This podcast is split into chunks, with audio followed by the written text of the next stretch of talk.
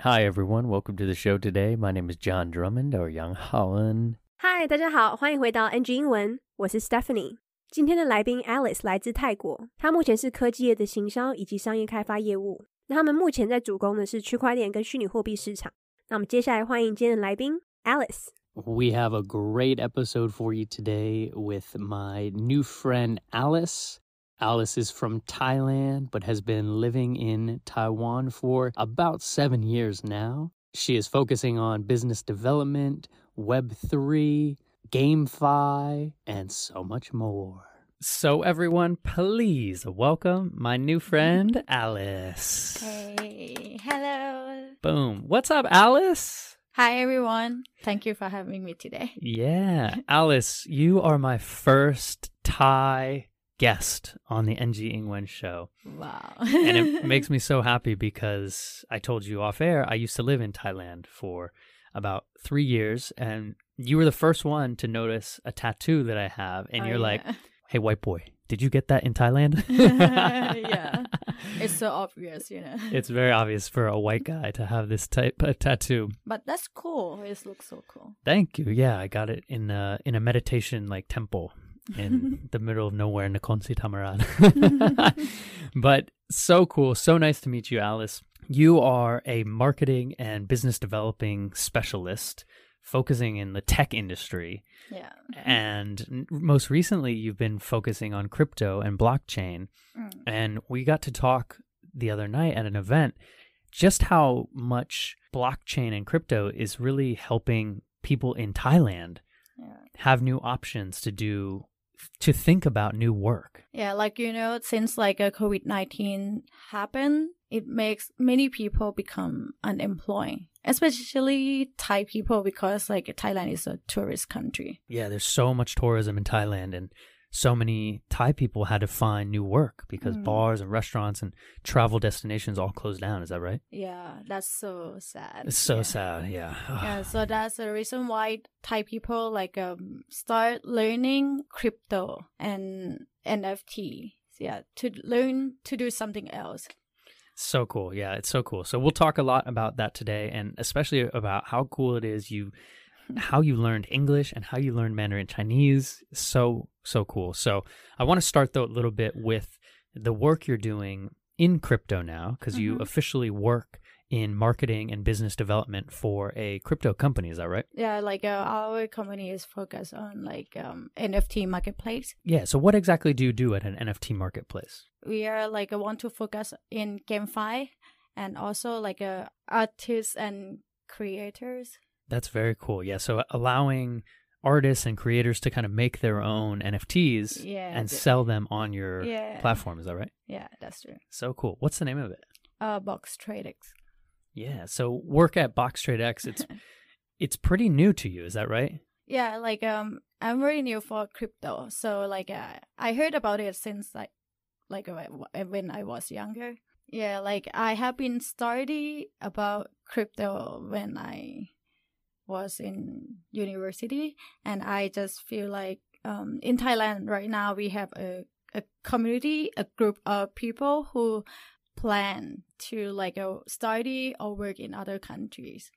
So since I know about crypto, I see that there are many people can work like freedom. They can work anywhere in this world and also can work with foreigners like a remote work.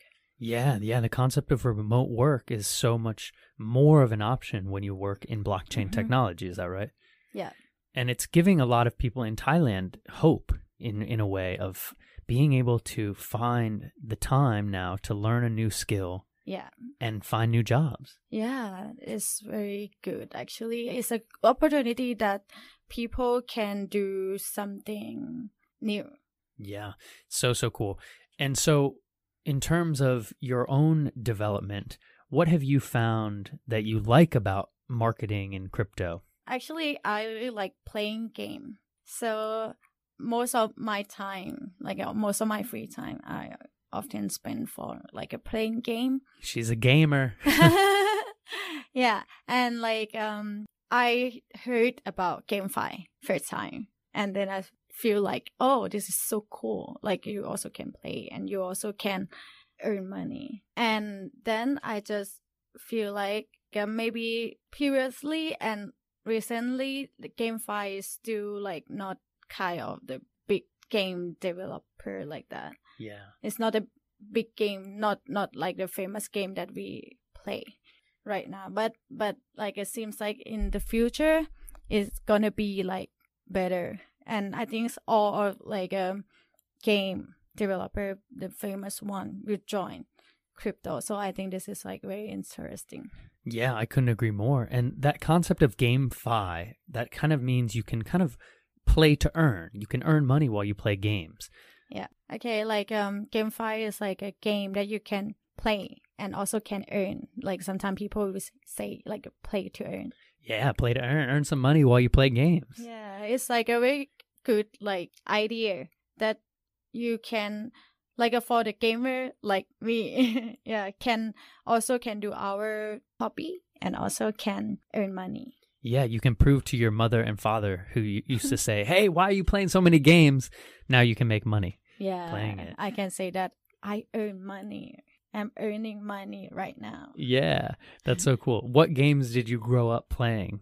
many like a counter strike Oh my god, I love Counter-Strike. yeah I used to play Counter-Strike on computer. yeah and i also know how to play dota Dota. Wow. yeah but not that, that good good. yeah but still like playing game anyway i have like uh, many friends like who will play with me um since i moved to taiwan i don't have pc so mostly i will play like like mobile game Mm. and my favorite right now is like um pubg pubg mobile and arena of valor yeah, PUBG I've heard is so popular, right? yeah it's very popular Very cool. Alice, you know something about blockchain technology is a lot of my gamer friends actually Yeah. do not like GameFi right now because I feel like the games are pretty bad. They're not at the good level yet of a AAA game that we might say in real gaming. Do you think the future of GameFi will produce better games? Yeah, I think for sure because now there have many new GameFi.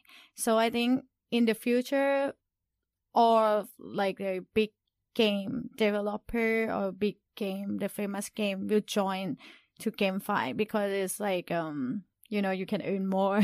right now it's still not that great because like um maybe it's very new, but like I think it is it developing now. And i i see many project is like um becomes better. Mm, yeah, yeah. That's it's the first cycle of evolution yeah. for these games, and I, I do agree. I think it will get a lot better, but a lot of good developers have to come into the Yeah. space and make it good, or else, Mhm. uh, yeah, I agree. It's not going to be that great.来宾提到，其实区块链跟虚拟货币市场正在帮助泰国人就业，因为泰国是一个以观光业 （tourism） 为主的国家，所以疫情的关系让很多人失业。但也因为这样子，所以他们很多人开始接触虚拟货币跟 NFT。那现在来宾在一间叫做 Box Trade X 的虚拟货币公司担任行销以及商业开发业务。 那他们其实主攻的是 NFT 市场，那他们专注于 GameFi、艺术家 （artists） 跟创作者 （creators）。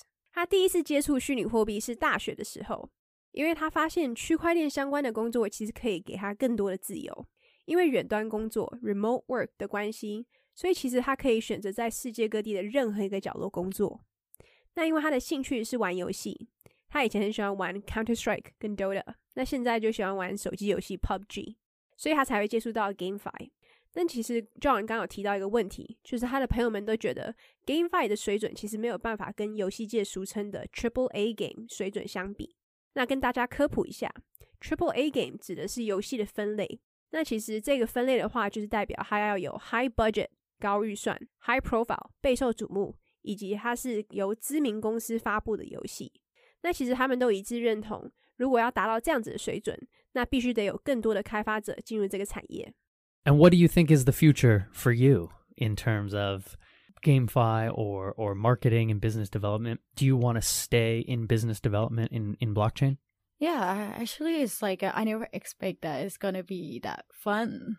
Yeah, but like uh, since I started working in like this kind of industry, it's re- it's really interesting because like, mm, you can you can work anywhere in the world like you know and you also can collaborate with like uh, people around the world people from other countries. So that's very good because like i see many like uh, partners that they are working in other countries. Like they are not only working but they're also traveling. Like um i met a guy he's our business partner and every time when i have video call meeting with him he always in the different countries It's so cool. Yeah, you're right. That real remote living, Mm, real yeah. remote work right there. Yeah. Mm. And I think that's what blockchain can do for a lot of people, you know? Yeah. You know, like uh, for a normal job, since like a COVID happened, people just stop working. But this won't happen in crypto industry. Yeah, you can work from anywhere Yeah. as long as you have internet. As long as you have internet, right. Yeah. 来宾其实没有想过这个产业会如此的好玩，因为他可以在任何一个地方工作，而且可以跟很多不同的人合作。那像他们有一个商业的伙伴，每次在跟他开视讯会议时，都在不同的国家。因为其实这个产业基本上只要网络就可以了，是不是听起来真的蛮梦幻的？但是呢，在大家要准备辞职之前，请想想看，你到底有没有足够的自律能力，可以做到这件事情呢？ Well, Alice, I wish you nothing but success. And do you mind if we switch gears to talk about your incredible language journey? And you have some really fun advice about how you've learned Mandarin Chinese and English. So, can you start with when did you come to Taiwan? oh, like came to Taiwan seven years ago. Seven years ago. Yeah. And what was that original reason to come to Taiwan? Uh, actually, at the beginning, I just planned to learn Chinese because, like, um, that moment, uh, Chinese become popular in Thailand. Yeah, like there are many Chinese tourists in Thailand, so I want to learn Chinese so it will help me to find a job like that. And that time, that moment, my cousin, he's like a study doctor's degree in Taiwan. Yeah, he studied PhD in Taiwan. So that's the reason why my mom just kicked me and stay with my cousin. Wow. Yeah. So, basically, she sent you here. Yeah, like uh, my family support me. That's so beautiful. And so, you came here to study Mandarin Yeah. for one year, and then you entered university. yeah, I fully studied- in Chinese, right? Yeah, like uh, I study with like um, mostly Taiwanese students, and I need to start study everything in Chinese, including calculus and statistics. Oh my goodness. Yeah, so so cool. What a really beautiful accomplishment. And so what helped you learn Chinese in those early days? Were you hanging out with uh, your Taiwanese friends or what helped you there? Um, at the beginning, I don't have many Taiwanese friends, but I have a friend who like um opened a bar near my house.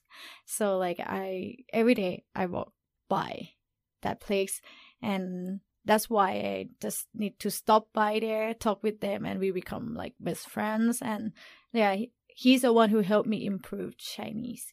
So cool, yeah.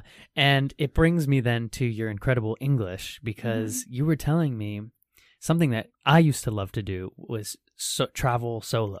Yeah, And you said that was really something beautiful that helped you think about how to learn English. like actually to be honest like my english was very bad before because i bad kid Same. yeah and that's the reason why i didn't study that hard until i uh decide to travel travel solo.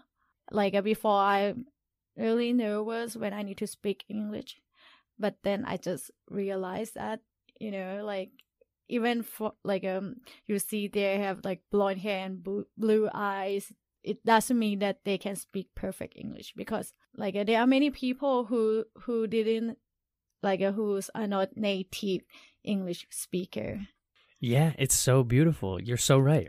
We can't judge a book by its cover, yeah right? There's so many Mhm. people who look like they speak amazing English and they don't. And Yeah. same goes for every other culture and every other language. And so you were traveling solo in Thailand. That's how it started, right? yeah like uh, i started from like a traveling in the place that i know that gonna be is gonna be safe for me so i just started traveling in like a traveling in Thailand, just go to the tourist spot, to the city that like most of tourists will go and stay in the hostel without any plan.